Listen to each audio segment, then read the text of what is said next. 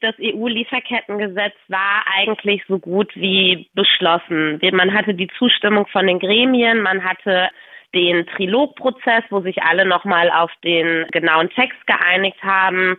Der, dieser Verhandlungsprozess wurde eben im Dezember abgeschlossen. Und was ganz wichtig ist zu sagen, Deutschland hat da sehr stark mitverhandelt und für Deutschland hat eben auch Marco Buschmann als Justizminister da eine große Rolle gespielt. Auch das EU-Lieferkettengesetz, wie du eben schon gesagt hast, geht weiter als das deutsche, ist auch nicht das stärkste. Und auch das ist ganz doll auf Deutschland, auf die FDP zurückzuführen. Dass die FDP jetzt auf einmal im Januar gesagt hat, wir fordern, dass Deutschland in der letzten Zustimmung, was eigentlich auf EU-Ebene eine reine Formsache ist, auf einmal die Zustimmung wieder zurückzieht, sich enthält.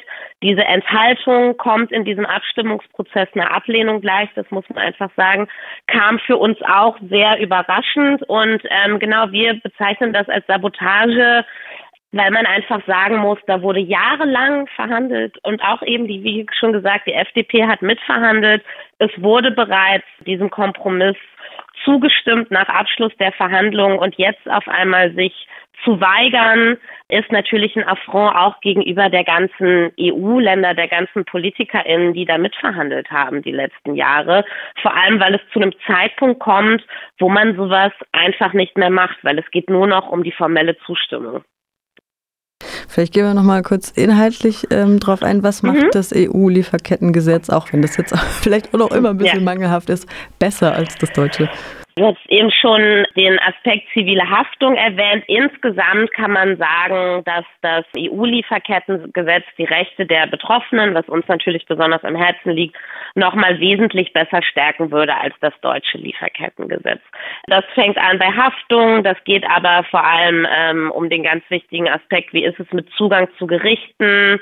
Die Verjährungsfrist für Menschenrechtsverletzungen soll verlängert werden, wenn ähm, wenn Betroffene vor Gerichte gehen wollen, wenn was passiert ist. Das ist ein Aspekt, der schon wesentlich besser ausgestaltet ist als im deutschen Gesetz.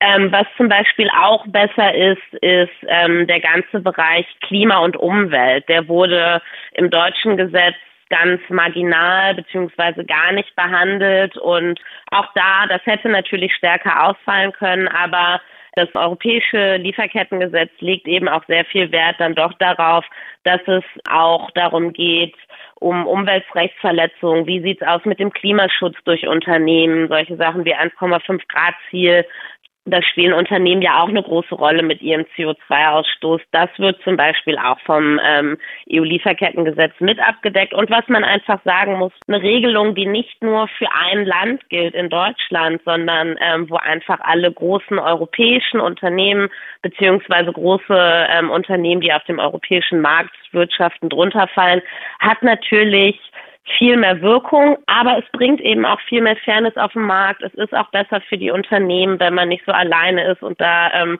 versucht, alleine was durchzusetzen. Also insgesamt ist die Hebelwirkung durch ein europäisches Gesetz viel größer. Ich habe mir auch mal angeguckt, was der BDI, also einer der führenden Wirtschaftsverbände, sagt, also auch mal die andere Seite der Medaille mhm. angeschaut. Und ja, ähm, heißt es in einer aktuellen Meldung, Votum der Bundesregierung erleichtert deutsche Industrie. Auch da gibt es äh, verschiedene Ansichten von wirtschaftlicher Seite, obwohl ich auch in der Zeit zum Beispiel gelesen habe, dass die größte Sorge von deutschen Unternehmen gerade auch ein eher der Rechtsruck und äh, rechtsextreme Positionen ähm, hier in Deutschland sein und gar nicht mal das Lieferkettengesetz als Hauptfeind ähm, so gesehen wird. Was sind denn eure Erfahrungen da mit dieser Seite?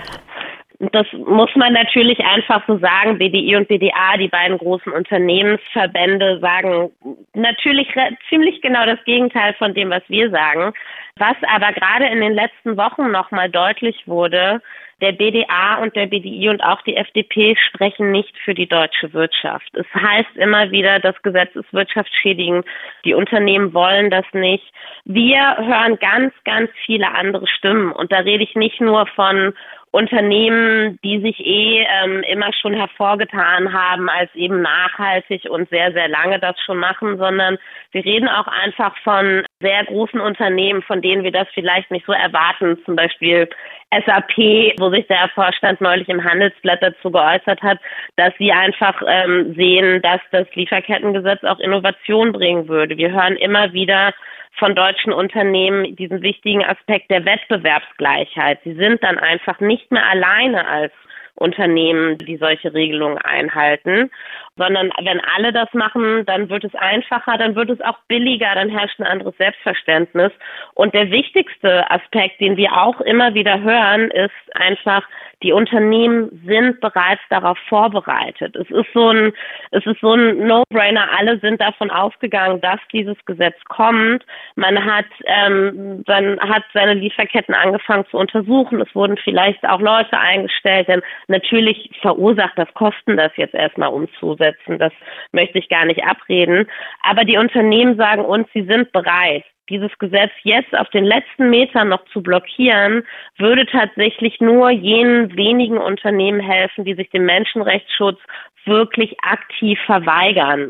Deswegen kann man eben nicht mehr sagen, das wäre jetzt wirklich irgendwie ein Win für die deutsche Wirtschaft, dieses Gesetz auf den letzten Metern abzuwürgen. Zitiere mal deine Kollegin Johanna Kusch mit ihrem Zickzackkurs in Sachen EU-Lieferkettengesetz erweist sich die FDP als unzuverlässiger Koalitionspartner und beschädigt dabei massiv die Glaubwürdigkeit Deutschlands in der EU. Mhm. Der Bundeskanzler sollte dieses Wahlkampfmanöver der FDP zurückweisen und dem Lieferkettengesetz im EU-Rat zustimmen. Zitat Ende. Wie geht's weiter mit den Verhandlungen in Brüssel? Eigentlich ist die aktuelle Abstimmung zum Rat am 9., also am Freitag diese Woche. Soweit wir wissen, hat die Bundesregierung immer noch keine Position gefunden. Es gibt noch keine offizielle Position dazu. Wie gesagt, im Raum steht die Enthaltung.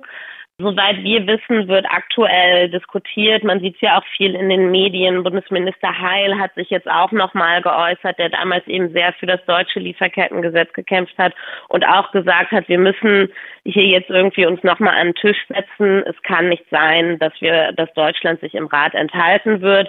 Das ist was, was vermutlich gerade jetzt auch in, äh, in diesen Minuten irgendwie passiert, in den nächsten ein, zwei Tagen passieren wird, weil Deutschland bis Freitag eine Position haben muss. Ähm, das Gefährliche ist, ähm, du hattest eben auch angesprochen, die große Sorge von Unternehmen ist eigentlich der europäische Rechtsruck. Das Problem ist, dass wir wissen, wenn Deutschland sich enthält, Deutschlands Enthaltung alleine würde das Gesetz noch nicht kippen. Ähm, wir rechnen allerdings damit, dass sich vor allem die rechten Regierungen, insbesondere Italien, ähm, dann ebenfalls enthalten würden. Die rechten Regierungen wollen dieses Gesetz nicht. Das ist natürlich auch eine sehr gefährliche Sache, sich als Deutschland zurückzuziehen und zu sagen, wir enthalten uns jetzt. Die Ablehnung für so ein großes Menschenrechts- und Umweltprojekt dann den rechten Regierungen zu überlassen, ist natürlich auch einfach ein sehr, sehr schlechter und sehr gefährlicher Move bei dem, was wir gerade alles politisch in der EU sehen. Vielleicht nochmal kurz auch inhaltlich. Die FDP hat ja wohl, schreckt auch wohl auch nicht davor zurück, mit falschen Behauptungen Stimmung ja. zu machen. Könnt ihr, kannst du das vielleicht gerade nochmal zurechtrücken, das Bild, was da gezeichnet wird? Ähm, genau, also wie ich eben schon gesagt habe, eins dieser Narrative ist eben dieses, die gesamte Wirtschaft hasst das EU-Lieferkettengesetz, wo wir eben von Unternehmen wissen, es stimmt nicht, sie sind bereit. Unternehmen sagen sogar, sie erwarten eher gesteigerte um Umsätze, weil die Regeln wieder fair werden, auch weil KonsumentInnen das natürlich auch einfach aktuell ähm, sehr schätzen. Niemand möchte mehr Schokolade mit Kinderarbeit, das ist einfach ein Fakt. Außerdem, was die FDP auch viel verbreitet hat, gerade in der letzten Woche, ist die Tatsache, dass diese deutsche Entscheidung schon gefallen ist. Die FDP hat gesagt, wir stimmen nicht zu, damit muss sich Deutschland enthalten. Das stimmt einfach nicht. Der Bundeskanzler Olaf Scholz hat eine Richtlinienkompetenz. Das heißt, er kann im Zweifel auch gegen einen seiner Koalitionspartner und deswegen ist es gerade sehr wichtig, auch öffentlich Druck auf Olaf Scholz zu machen und zu sagen, Entschuldigung, aber lassen Sie sich hier nicht von der FDP an der Nase herumführen. Und dann arbeitet die FDP sehr viel mit Falschbehauptungen auch in Richtung Unternehmen. Also das geht dabei los, dass sie sagen, das EU-Lieferkettengesetz fordert zum Beispiel, dass ihr sofort alle eure Zulieferer, die ganze Lieferkette untersucht. Das stimmt nicht. Der Umfang ist zwar weiter, aber der wichtigste Aspekt in diesem EU-Lieferkettengesetz ist, dass die Unternehmen risikobasiert priorisieren können. Das heißt, es macht natürlich einen Unterschied, ob Sie einen Zulieferer haben, der, ich sage jetzt mal, eine Fabrik in Pakistan ist, eine Textilfabrik, wo ein Risiko besteht, was höher ist, als wenn andere Zulieferer vielleicht ein, ein kleiner aus dem Nachbardorf ist, den man persönlich kennt. Da müssen Unternehmen priorisieren. Es geht nicht darum, was Unmögliches zu leisten. Und ähm, auch die Behauptung, dass das EU-Lieferkettengesetz viel, viel mehr Unternehmen in Deutschland treffen würde, ist falsch. Zwar wird die Mitarbeitendenzahl runtergesetzt, also das deutsche Lieferkettengesetz gilt ab 1000 Mitarbeitenden, das EU-Lieferkettengesetz wird ab 500 Mitarbeitenden gelten. Dazu kommt aber, dass bei dem EU-Lieferkettengesetz ein zweiter Faktor mit reinkommt, nämlich einen gewissen Mindestumsatz, den das Unternehmen erzielen muss. Das führt dann dazu, dass eigentlich viel zielgerichteter ausgewählt wird, welche Unternehmen tatsächlich betroffen werden. Und nach unseren Berechnungen werden das zum Beispiel in der Menge eben gar nicht mehr als aktuell vom deutschen Lieferkettengesetz. Das heißt, da sind wirklich äh, Sachen, die, also so Fakten und Mythen, die man relativ klar widerlegen kann. Ähm, die FDP arbeitet aber eben sehr laut gerade mit diesen Falschbehauptungen, um eben ihren Rückzug zu gerechtfertigen. Als ich das letzte Mal eben mit Johanna Kusch, deiner Mitstreiterin auch von der Initiative Lieferkettengesetz sprach, sagte sie, dass es die Initiative vielleicht bald nicht mehr bräuchte. Das hat sich jetzt äh, leider wieder ins Gegenteil verkehrt. Ihr habt noch einiges zu tun, wie es scheint. Äh, was steht als nächstes bei euch an und wie ähm, können wir vielleicht unsere Hörerinnen und Hörer auch öffentlich Druck machen, was du gerade schon ansprachst? Ähm, genau, also bei uns steht diese Woche tatsächlich an, ganz viel Druck zu machen auf Olaf Scholz als Bundeskanzler, aber auch auf seine Koalitionspartner, die SPD und die Grüne. Die muss man nämlich sagen, haben auch ein bisschen geschlafen in letzter Zeit. Die werden jetzt gerade aktiv. Auch als, als Bürgerinnen und Bürger ist es aus unserer Sicht sehr wichtig, sich da jetzt genau an seine Abgeordneten der Grünen und der SPD zu, zu wenden.